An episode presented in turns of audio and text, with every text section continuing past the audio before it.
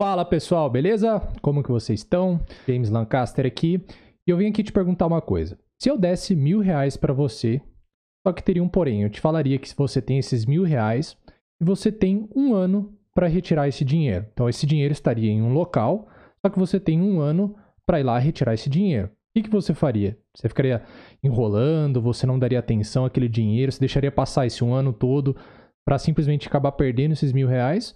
Ou você iria tentar descobrir como que você teria acesso a esse dinheiro, como que você iria conseguir, se de repente tem que ir fisicamente, ou se esse dinheiro está em algum lugar para você transferir online. Você não faria de tudo para descobrir qual é o, o trajeto para esse lugar? Você não faria de tudo para descobrir qual é o passo a passo para você acessar esse dinheiro online?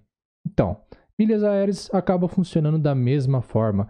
A gente, quando tem pontos né, que você acumulou no seu cartão de crédito ou de qualquer outra forma que você tenha acumulado, isso é dinheiro. Então, assim, se você deixa esse seu dinheiro passar do prazo de validade, você perde esses pontos. Né? É possível resgatar esses pontos depois, mas você vai ter que gastar dinheiro para fazer isso. Então, você tem que olhar para ele como realmente o teu dinheiro. Então, dê valor ao seu dinheiro, valorize ele. Simplesmente não rasgue dinheiro, entendeu? É como se você estivesse botando fogo naquele teu dinheiro. Então, se você tem pontos de qualquer programa de fidelidade que seja, eles podem ser convertidos em dinheiro. Então, dê o devido valor a esses pontos, tá? Acho que em qualquer época faz diferença, mas ainda mais numa época que a gente está agora, qualquer dinheiro no bolso realmente ajuda muito. Então, essa é a minha dica de hoje. Um abraço!